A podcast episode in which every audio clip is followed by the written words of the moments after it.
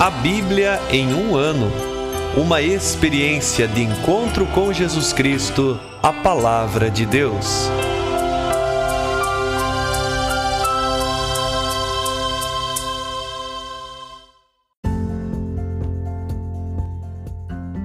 Olá, eu sou Yuri, seminarista da Diocese de Ponta Grossa, Paraná. Você está ouvindo o podcast A Bíblia em um Ano. Usando um plano de leitura cronológico, vamos ler a Bíblia inteira em 365 dias, descobrindo como a história da salvação se desdobra e se atualiza em nossas próprias vidas e na vida da Igreja. Estamos usando a Bíblia Católica com a tradução oficial da Conferência Nacional dos Bispos do Brasil. Você pode baixar o plano de leitura completo por meio de um link que você encontra na página do Instagram a bíblia.em um ano ou no facebook.com barra seminário pg. Inscreva-se nesse podcast por meio da plataforma que preferir para receber as notificações diárias dos novos episódios.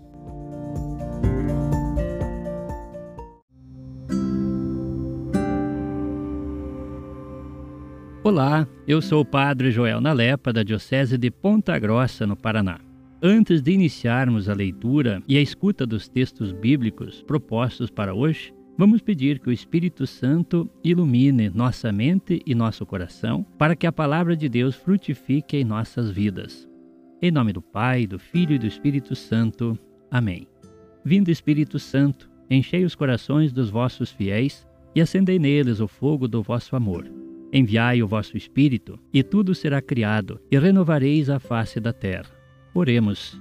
Ó Deus, que instruístes os corações dos vossos fiéis com a luz do Espírito Santo, fazei que apreciemos retamente todas as coisas, segundo o mesmo Espírito, e gozemos sempre de sua consolação. Por Cristo nosso Senhor. Amém.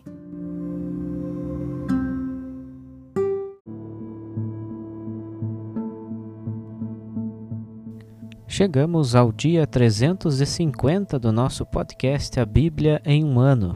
Vamos ler hoje os dois primeiros capítulos da carta de São Tiago. Também leremos os capítulos terceiro e quarto da carta de São Paulo aos Filipenses e do livro de Provérbios, no capítulo 30, leremos os versículos 1 a 6. Carta de Tiago, capítulo 1 Tiago, servo de Deus e do Senhor Jesus Cristo, às doze tribos da diáspora, saudações. Considerai uma grande alegria, meus irmãos, quando tiverdes de passar por diversas provações, pois sabeis que a prova da fé produz em vós a paciência. Ora, a paciência deve levar a uma obra perfeita, que vos torneis perfeitos e íntegros, sem falta ou deficiência alguma. Se a alguém de vós falta sabedoria, peça a Deus, que a concede generosamente a todos, sem impor condições, e ela lhe será dada. Mas peça com fé, sem duvidar, porque aquele que duvida é semelhante a uma onda do mar, impelida e agitada pelo vento. Não pense tal pessoa que receberá algo do Senhor, ambígua como é e inconstante em todos os seus caminhos. O irmão humilde gloria-se quando for exaltado, mas o rico deve gloriar-se quando for humilhado, pois há de passar como a flor da erva. De fato, quando surge o sol com o seu calor, logo faz secar a erva a flor cai e a beleza do seu aspecto desaparece. Assim também acabará por murchar o rico em meio às suas lidas. Feliz aquele que suporta a provação, porque uma vez provado receberá a coroa da vida que Deus prometeu aos que o amam. Ninguém, ao ser tentado, deve dizer: É Deus que me tenta, pois Deus não pode ser tentado pelo mal e tampouco tenta a alguém. Antes, cada qual é tentado por seu próprio desejo, que o arrasta e seduz. Em seguida, o desejo concebe o pecado e o dá à luz, e o pecado, uma vez consumado, gera a morte. Não vos enganeis, meus amados irmãos. Todo dom precioso e toda dádiva perfeita vem do alto, descendo do Pai das luzes, em quem não há variação nem sombra de mudança. Por livre vontade ele nos gerou, pela palavra da verdade, para sermos as primícias de suas criaturas. Sabeis, meus amados irmãos, que cada um deve ser pronto para ouvir, mas lento para falar e lento para se irar, pois quem fica irado não realiza a justiça de Deus. Por esta razão, rejeitai toda a impureza e todos os excessos do mal, mas recebei com mansidão a palavra que em vós foi implantada e que é capaz de vos salvar. Sede praticantes da palavra e não meros ouvintes, enganando-vos a vós mesmos. Como efeito, aquele que ouve a palavra e não a põe em prática é semelhante a alguém que observa o seu rosto no espelho. Apenas se observou, sai e logo se esquece de como era sua aparência. Aquele, porém, que se debruça sobre a lei perfeita, que é a da liberdade, e nela persevera, não como um ouvinte distraído, mas praticando o que ela ordena, será feliz naquilo que faz. Se alguém julga ser religioso, mas não refreia a sua língua, engana-se a si mesmo, e sua religião é vazia. Religião pura e sem mancha diante de Deus e Pai é esta: assistir órfãos e viúvas em suas dificuldades e guardar-se da contaminação do mundo. Capítulo 2 meus irmãos, a fé que tendes em nosso Senhor Jesus Cristo glorificado não deve admitir acepção de pessoas. Imaginemos que na vossa reunião entram duas pessoas, uma com um anel de ouro no dedo e bem vestida, e outra pobre, com a roupa surrada. Se ao que está bem vestido dais atenção, dizendo-lhe: Vem sentar-te aqui à vontade, mas ao pobre dizeis: Fica aí de pé, ou senta-te aqui no chão aos meus pés. Não fazeis discriminação entre vós? Não julgais com critérios que não convêm? Escutai, meus amados irmãos, não escolheu Deus os pobres aos olhos do mundo para serem ricos na fé e herdeiros do reino prometido aos que o amam? Vós, porém, desprezastes o pobre. Acaso não são os ricos que vos oprimem e vos arrastam aos tribunais? Não são eles que falam mal do nome sublime invocado sobre vós? Portanto, se cumpris a lei régia conforme a Escritura, amarás o teu próximo como a ti mesmo, estais agindo bem. Mas se fazeis acepção de pessoas, cometeis pecado, e a lei vos acusa como transgressores. Quem pretende observar a lei inteira, mas comete transgressão num só ponto, torna-se culpado contra toda a lei. Aquele que disse: Não cometerás adultério, disse também: Não matarás. Portanto, se não cometes adultério, mas sim homicídio, te tornas transgressor da lei. Falai e procedei, pois, como pessoas que vão ser julgadas pela lei da liberdade. Pois bem, o julgamento vai ser sem misericórdia para quem não praticou misericórdia. A misericórdia, porém, triunfa sobre o julgamento. Meus irmãos, que adianta alguém dizer que tem fé, mas não tem as obras? A fé seria capaz de salvá-lo? Imaginai que um irmão ou uma irmã não tem o que vestir e que lhes falta a comida de cada dia. Se então algum de vós disser a eles: Ide em paz, aquecei-vos e comei à vontade, sem lhes dar o necessário para o corpo, que adianta isso? Assim também a fé, se não se traduz em ações, por si só está morta. Um outro, pelo contrário, diz: Tu tens a fé, e eu tenho obras. Mostra-me a tua fé sem as obras, que eu te mostrarei a minha fé, a partir de minhas obras. Tu crês que há um só Deus? Fazes bem, mas também os demônios creem nisso e estremecem de medo. Queres então saber, homem fútil, como a fé que não se traduz em obras é vã? Se o nosso pai Abraão foi declarado justo, será que não foi por causa de suas obras a ponto de oferecer seu filho Isaque sobre o altar? Como estás vendo, a fé concorreu para as obras, e as obras completam a fé. Foi assim que se cumpriu a Escritura que diz: Abraão creu em Deus, e isso lhe foi creditado como justiça, e ele foi chamado amigo de Deus.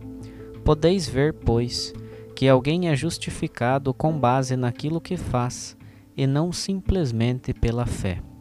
Não foi a prostituta Raabe, da mesma forma, considerada justa em virtude de suas obras quando hospedou os que vinham reconhecer a região e os fez regressar por outro caminho?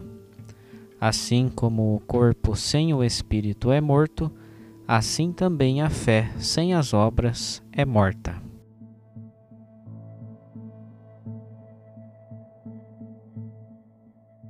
Carta de São Paulo aos Filipenses, capítulo 3 No mais, meus irmãos, alegrai-vos no Senhor. Não me custa nada escrever-vos as mesmas coisas, e a vós isto dá mais segurança. Cuidado com esses cães, cuidado com esses maus operários, cuidado com esses que se mutilam. Os verdadeiros circuncidados somos nós que prestamos culto movidos pelo Espírito de Deus, colocamos nossa glória no Cristo Jesus e não confiamos na carne. Bem que eu poderia pôr minha confiança na carne. Se algum outro pensa que pode confiar na carne, eu mais ainda. Fui circuncidado no oitavo dia. Sou da estirpe de Israel, da tribo de Benjamim, hebreu filho de hebreus. Quanto à observância da lei, fariseu no tocante ao zelo, perseguidor da igreja. Quanto à justiça que vem da lei, irrepreensível. Mas essas coisas que eram lucro para mim, considerei-as prejuízo por causa de Cristo. Mais que isso, julgo que tudo é prejuízo diante deste bem supremo que é o conhecimento do Cristo Jesus, meu Senhor. Por causa dele, perdi tudo e considero tudo como lixo, a fim de ganhar Cristo e ser encontrado unido a Ele. E isto não com a minha justiça que vem da lei, mas com a justiça que vem pela fé em Cristo, a justiça que vem de Deus, fundada na fé. É assim que eu conheço Cristo, a força da Sua ressurreição e a comunhão com os seus sofrimentos, tornando-me semelhante a Ele na Sua morte para ver se chego até a ressurreição dentre os mortos. Não que eu já tenha recebido tudo isso, ou já me tenha tornado perfeito, mas continuo correndo para alcançá-lo, visto que eu mesmo fui alcançado por Cristo Jesus. Irmãos, eu não julgo já tê-lo alcançado. Uma coisa, porém, faço: esquecendo o que fica para trás, lanço-me para o que está à frente lanço-me em direção à meta, para conquistar o prêmio que, do alto, Deus me chama a receber em Cristo Jesus. É assim que nós, os perfeitos, devemos pensar. E se tiverdes um outro modo de pensar, nisto também Deus vos esclarecerá. No entanto, qualquer que seja o ponto a que tenhamos chegado, continuemos na mesma direção. Irmãos, Sede meus imitadores, e observai os que vivem segundo o exemplo que tendes em nós. Já vos disse muitas vezes, e agora o repito chorando: há muitos que se comportam como inimigos da cruz de Cristo.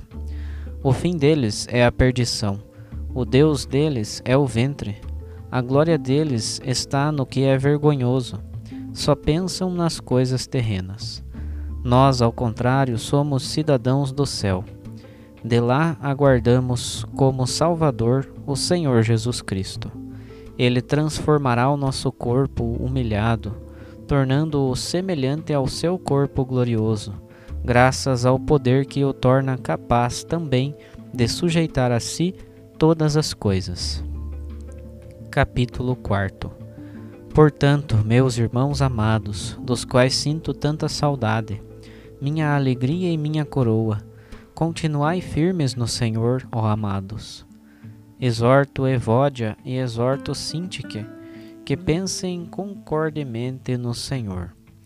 Também a ti, leal companheiro, peço que as ajudes, pois elas lutaram comigo na causa do Evangelho, junto com Clemente e meus outros colaboradores, cujos nomes estão inscritos no livro da vida. Alegrai-vos sempre no Senhor. Repito, alegrai-vos. Seja a vossa amabilidade conhecida de todos. O Senhor está próximo. Não vos preocupeis com coisa alguma, mas em toda ocasião apresentai a Deus os vossos pedidos em orações e súplicas, acompanhadas de ação de graças. E a paz de Deus, que supera todo o entendimento, guardará os vossos corações e os vossos pensamentos no Cristo Jesus. Quanto ao mais, irmãos, tudo o que é verdadeiro, tudo o que é digno de respeito, tudo o que é justo, tudo o que é puro, tudo o que é amável, tudo o que é honroso, se é virtude ou louvável, nisso pensai. Praticai o que de mim aprendestes, recebestes e ouvistes, e o que em mim observastes, e o Deus da paz estará convosco. Muito me alegrei no Senhor, porque afinal refloresceu a vossa lembrança de mim. Na verdade, já vos tinhais lembrado, mas não tinhais ocasião de manifestá-la. Não digo isso por estar passando necessidade, pois aprendi a me bastar em qualquer situação. Sei viver na penúria e sei viver na abundância. Aprendi a viver em toda e qualquer situação, estando farto ou passando fome, tendo de sobra ou passando falta. Tudo posso naquele que me fortalece. No entanto, fizestes bem em querer compartilhar as minhas dificuldades. Filipenses, bem sabeis que nos começos da pregação do Evangelho, quando parti da Macedônia, nenhuma igreja, a não ser a vossa, quis movimentar comigo uma conta de débitos e créditos. Estando eu em Tessalônica, mais de uma vez me enviastes o de que eu tinha necessidade. Não que eu esteja desejando os vossos donativos, ao contrário, eu desejo o fruto que aumente o vosso haver. Agora tenho tudo em abundância, tenho até demais depois que recebi de Epafrodito as vossas ofertas. Elas são como um suave perfume, um sacrifício aceito e agradável a Deus.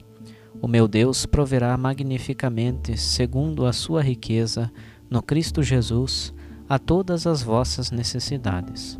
Ao nosso Deus e Pai, a glória pelos séculos dos séculos. Amém. Saudai a todos os santos em Jesus Cristo. Os irmãos que estão comigo vos saúdam. Todos os santos vos saúdam, sobretudo os que são da casa imperial. Que a graça do Senhor Jesus Cristo esteja convosco.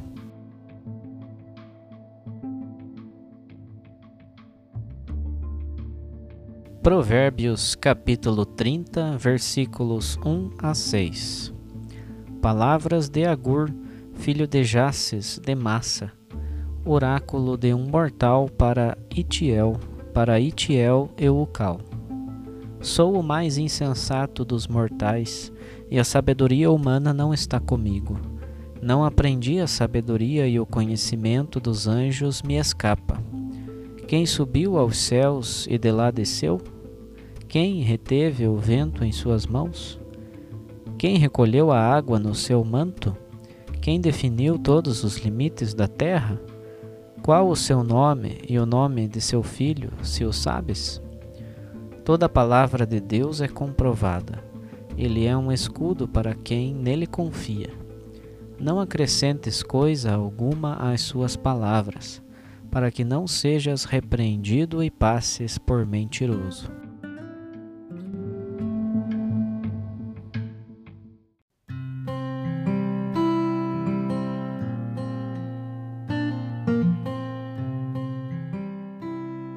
Olá, eu sou o Padre Rodrigo Ribas. Iniciamos hoje a leitura e meditação das cartas chamadas católicas. Elas são assim chamadas por se destinarem a todos os interessados e não para uma pessoa ou para um grupo restrito. São sete: Tiago, primeira e segunda cartas de Pedro, Judas, primeira, segunda e terceira cartas de João. Iniciamos com Tiago. O autor. Nós conhecemos três com esse nome no Novo Testamento: os dois apóstolos, o maior e o menor, e mais um conhecido como, entre aspas, irmão do Senhor. O autor dessa carta não se apresenta usando nenhum desses termos. Um aspecto interessante para entender o autor, o modo como Jesus é apresentado na carta, não condiz com a visão que os cristãos tinham dele nas décadas dos anos 40 a 60. Outra coisa ainda é a linguagem utilizada, que é um grego elegante, o que também não condiz com a linguagem dos apóstolos. É bem provável que a carta tenha sido escrita no século II. Para aprofundar a nossa reflexão sobre as cartas católicas, estaremos usando o autor Padre José Bortolini ouvimos e meditamos os capítulos 1 e 2 da carta de Tiago.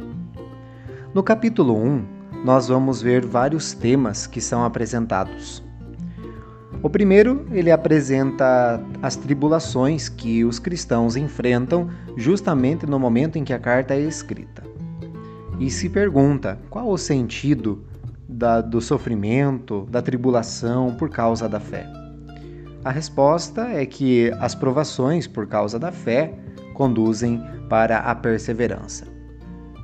Um outro tema fala da sabedoria, apontando o caminho para conseguir ela.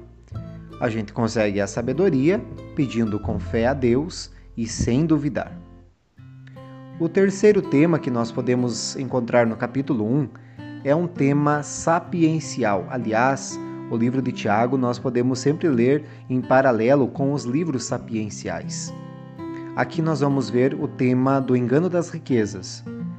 Ao mesmo tempo, nós temos um outro caminho, a humildade.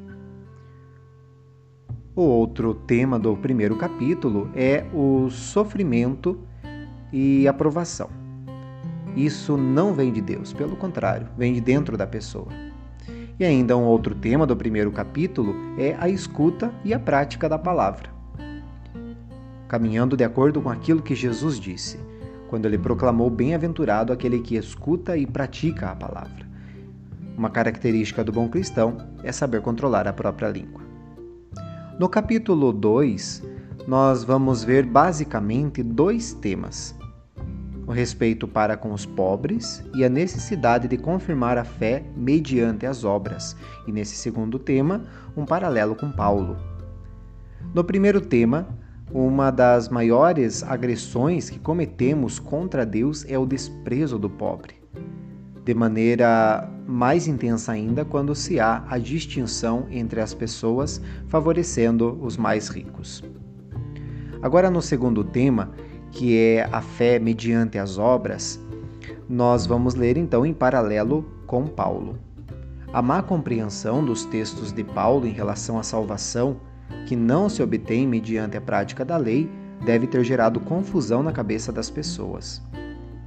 O apóstolo Paulo, como nós estamos meditando ainda na leitura das cartas paulinas, ele insiste que a salvação ela precisa ser resultado da fé, a fé depositada em Jesus Cristo, morto, ressuscitado, e não como mérito da prática da lei. Também para Paulo, as obras é que dão visibilidade à fé que professamos. E também a fé sem obras é morta, como nós já meditamos. Nós não vamos encontrar um desacordo entre Tiago e Paulo nesse tema. Tiago concorda com Paulo no fato da salvação ser graça divina e não fruto da prática da lei. E ao mesmo tempo, Paulo concorda com Tiago na questão da necessidade de que as obras sejam o resultado da fé que professamos. Ouvimos ainda os capítulos 3 e 4 da carta de São Paulo aos Filipenses. No capítulo 3, Paulo comenta agora o seu próprio esvaziamento. Segue o fio condutor da carta que apresentou o esvaziamento de Jesus, como nós meditamos anteriormente no capítulo 2, e da comunidade. São fortes suas expressões contra os judaizantes que propõem confiança na carne. Diante desses pregadores que lhe tentam desfazer a pregação, Paulo apresenta suas credenciais como judeu autêntico. Ele concentra aqui as maiores informações sobre o seu passado, que por sinal ele jamais nega. Ele demonstra que a graça de Deus atua e completa nele os valores humanos. Para corresponder à graça, ele deve manter o próprio esforço buscando o prêmio como um atleta de Olimpíadas. O apóstolo ele convida a comunidade a seguir o seu exemplo. Precisa exigir um esforço como caminho para a perfeição, com os olhos fitos na meta final. Sua emoção o leva às lágrimas para recriminar de novo os inimigos da cruz, que é sinal de salvação. Pessoas que não aceitam o esvaziamento de Cristo, ao afirmarem a necessidade da circuncisão e das práticas da lei. O capítulo 4 é revestido do sentimento da alegria. Se repete o refrão: alegrem-se, alegrai-vos mas em sua sensibilidade de pastor, Paulo dá atenção particular às diversas pessoas da comunidade. Primeiro, as lideranças femininas. Aqui vão aparecer alguns nomes diferentes: Evódia e Sintique. Ambas são lutadoras ao lado dele na evangelização, dos quais nós nem temos outras notícias. E também Císigo e Clemente. É interessante nós percebermos o sentido, o significado dos nomes aqui. Evódia significa bom caminho. Sintique significa encontro. Císigo quer dizer junto. Clemente significa misericórdia. Ainda no mesmo clima da alegria, o apóstolo agradece aos filipenses o auxílio que ele recebeu em Tessalônica e agora é trazido por Epafrodito. Em toda a vida de Paulo, pelo que consta, essa ajuda foi um caso único, como nós também já falamos e já mencionamos anteriormente. E no mais, ele sempre faz questão de pregar na gratuidade e trabalhar para a própria manutenção, o que, aliás, ele defende até de maneira certamente polêmica.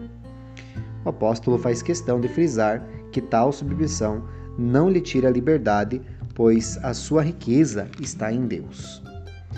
Nós vemos concluir então o livro com as saudações finais, englobando todos os cristãos e terminando com um hino de louvor a Cristo.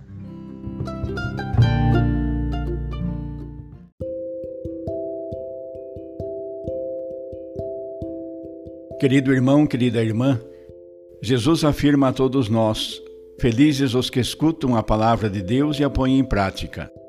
Peçamos que a palavra que acabamos de ouvir se faça vida em nós e inspire as nossas ações.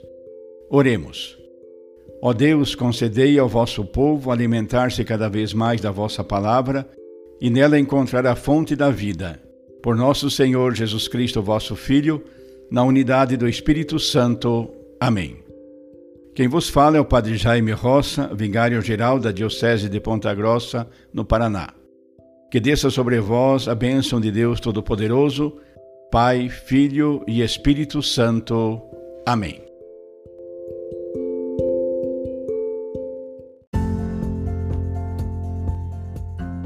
Você acaba de ouvir mais um episódio do podcast A Bíblia em um Ano.